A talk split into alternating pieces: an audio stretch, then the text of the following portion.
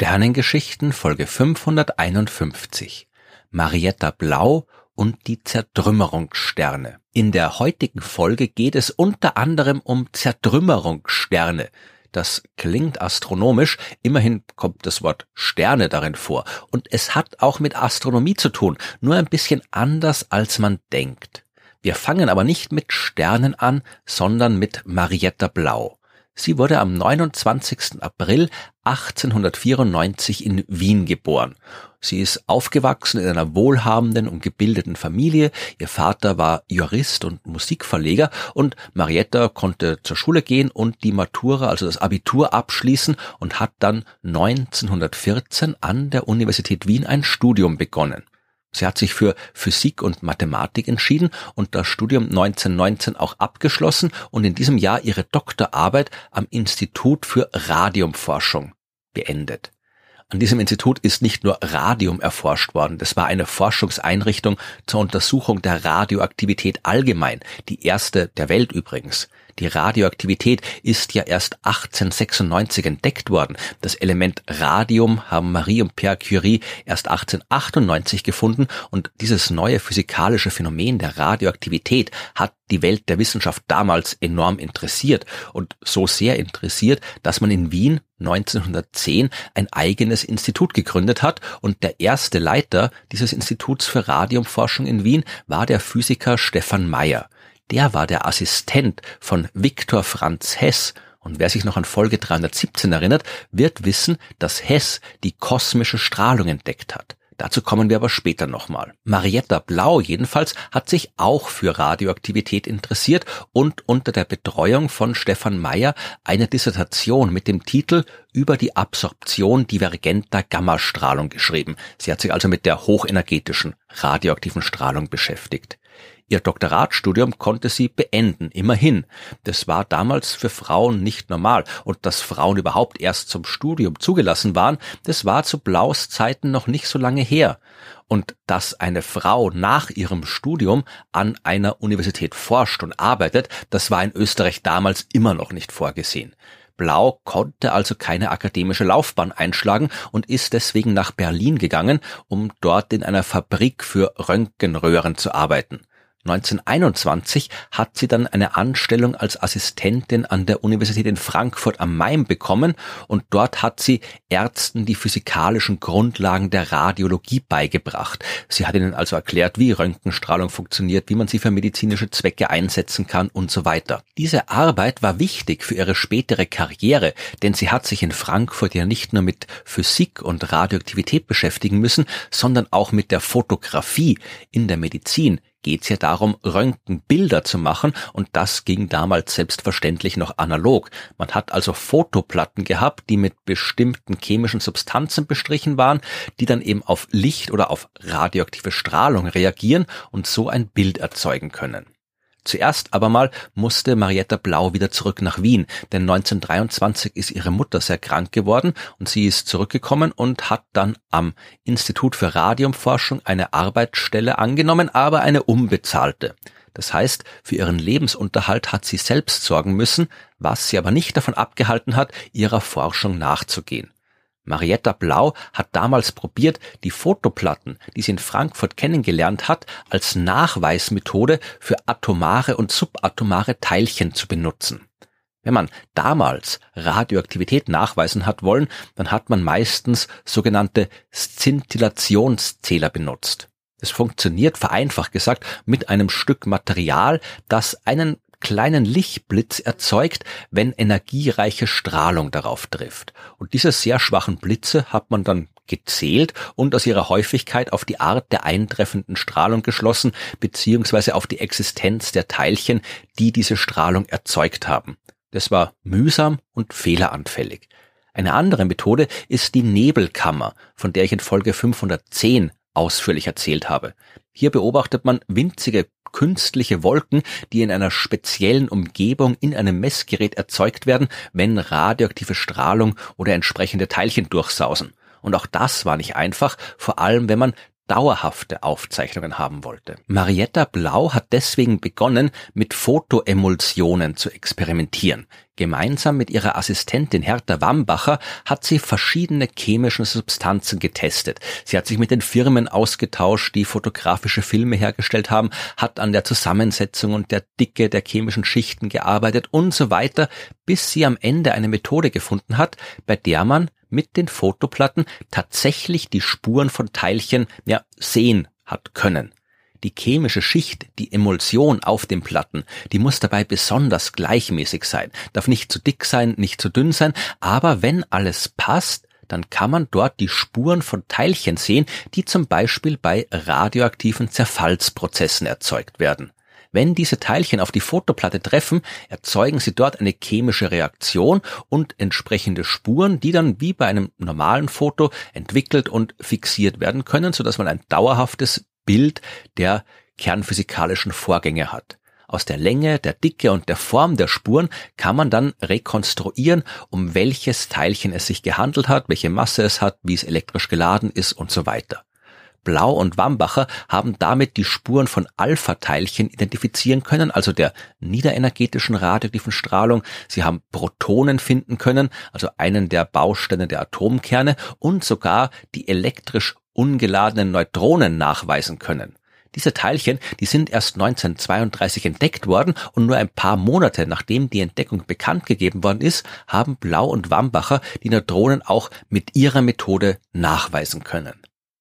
Dass es sich bei dieser Arbeit nicht einfach nur um eine Spielerei handelt, das zeigt die Verleihung des Heitinger Preises, den die Akademie der Wissenschaft im Jahr 1936 an die beiden Frauen verliehen hat. Und 1937, da ist es dann richtig spannend geworden.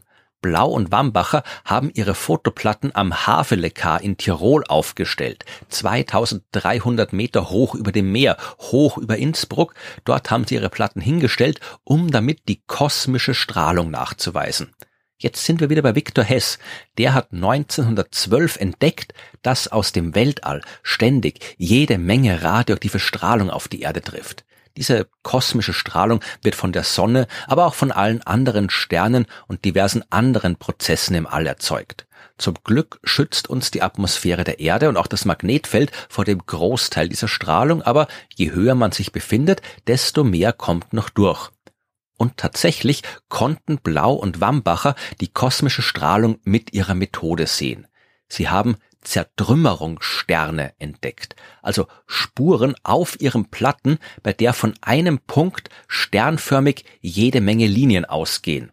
Damit sowas entstehen kann, muss ein sehr hochenergetisches Teilchen kommen, auf die Fotoplatte treffen, wo es dann eines der Atome der chemischen Emulsion zertrümmert, also Protonen und Neutronen aus dem Atomkern rausschlägt, die dann selbst wieder neue Kernreaktionen auslösen können und die sich dann in alle Richtungen auf den Weg machen. So kriegt man die sternförmigen Spuren auf den Fotoplatten und der Zertrümmerungsstern war ein Beleg für die durch die kosmische Strahlung ausgelösten Kernreaktionen, für das, was man heute mit dem Fachbegriff Spallation bezeichnet.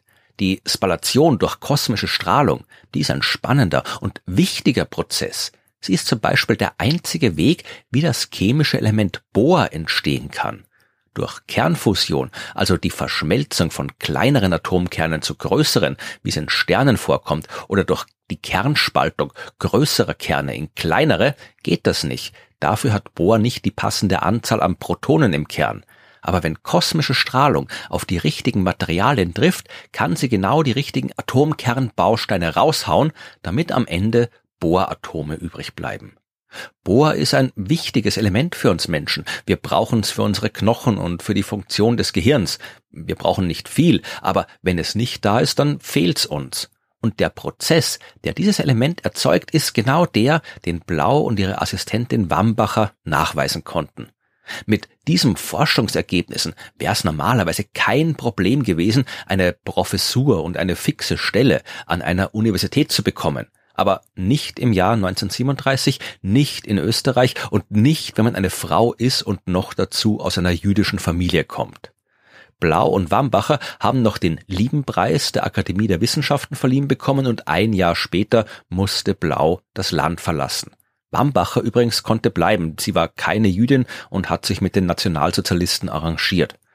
Nach einem kurzen Zwischenstopp in Oslo ist Blau dann in Mexiko gelandet, wo sie durch Vermittlung von Albert Einstein einen Job als Lehrerin an einer höheren Schule für Ingenieure bekommen hat. Nebenbei hat sie noch ein bisschen geforscht, hat sich selbst Messgeräte gebastelt und so weiter, hat dann aber die erste Gelegenheit genutzt, um in die USA zu übersiedeln. 1944 hat sie dort einen Job in der Wirtschaft bekommen und später dann endlich wieder eine wissenschaftliche Stelle an der Columbia University in New York. Ab 1948 hat sie sich dort mit der Datenauswertung von Teilchenbeschleunigern beschäftigt und ist 1950 auch amerikanische Staatsbürgerin geworden. 1950 ist auch der Nobelpreis für Physik verliehen worden, und zwar für die Entwicklung der fotografischen Methode zur Untersuchung von nuklearen Prozessen. Allerdings nicht an Marietta Blau, sondern an den britischen Physiker Cecil Powell. Er hat die Methode von Blau und Wambacher für seine Forschung genutzt und damit ein paar Teilchen nachweisen können, die bis dahin noch nicht nachweisbar waren. Den Nobelpreis hat er auch für diesen Nachweis bekommen, aber eben auch explizit für die Entwicklung der Methode mit den Fotoplatten, eine Methode, die definitiv nicht er entwickelt hat.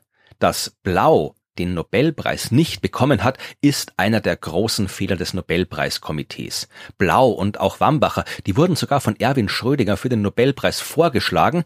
Der Preis ist aber trotzdem nur an Cecil Powell verliehen worden und der hat sogar geschafft, in seiner Nobelpreisrede kein einziges Mal den Namen von Marietta Blau zu erwähnen. Marietta Blau hat dann 1956 eine Stelle als Professorin an der Uni von Miami bekommen, ist dann aber 1960 doch nach Österreich zurückgekommen nicht ganz freiwillig, denn Blau ist leider schwer krank geworden, hat Probleme mit den Augen bekommen und hat eigentlich dringend eine Operation benötigt, aber mit dem bisschen Geld, das sie in den USA verdient hat und den hohen Kosten, die dort für medizinische Behandlungen geherrscht haben, hat sie sich das nicht leisten können. In Österreich war sie auch nicht versichert, aber da war zumindestens die medizinischen Behandlungen billiger und deswegen ist sie zurückgekommen und hat gehofft, dort dann die entsprechenden Operationen zu bekommen, die sie benötigt benötigt hatte, um weiter zu können. Zurück in Österreich hat Blau wieder am Institut für Radiumforschung gearbeitet. Sie hat dort eine Arbeitsgruppe geleitet, an der die Daten des damals noch ganz jungen europäischen Kernforschungszentrums CERN ausgewertet worden sind und hat auch Doktorarbeiten betreut. Aber hat sich das Institut wohl gedacht, wir haben die Frau nicht bezahlt, als sie vor dem Krieg hier gearbeitet hat, warum sollen wir sie also jetzt bezahlen? Die Stelle von Blau war weiter eine unbezahlte Stelle und die Akademie der Wissenschaften hat ihr zwar 1962 einen weiteren Preis verliehen, den Erwin Schrödinger Preis für ihr Lebenswerk, hat sich aber nie dazu durchringen können, sie auch tatsächlich in die Akademie aufzunehmen. Marietta Blau ist im Jahr 1970 in Wien gestorben, an Krebs und völlig verarmt. Keine wissenschaftliche Zeitschrift hat es damals für notwendig gehalten, einen Nachruf auf sie zu verfassen und selbst heute ist ihr Name nicht so bekannt, wie er sein sollte. Noch im Jahr 2012 ist anlässlich des 100. Jubiläums der Entdeckung der kosmischen Strahlung eine lange Arbeit erschienen, in der die Entwicklung der entsprechenden Forschung von damals bis heute dargestellt worden ist, allerdings ebenfalls unter kompletter Auslassung der Beiträge von Marietta Blau und Hertha Wambacher. Immerhin, im Jahr 2004 hat die Stadt Wien eine Straße nach ihr benannt. In ihrer ehemaligen Schule hängt eine Gedenktafel und ein Hörsaal der Uni Wien trägt ihren Namen. Aber angesichts dessen, was sie in der Wissenschaft und für die Wissenschaft geleistet hat, ist das ohne jeden Zweifel viel zu wenig.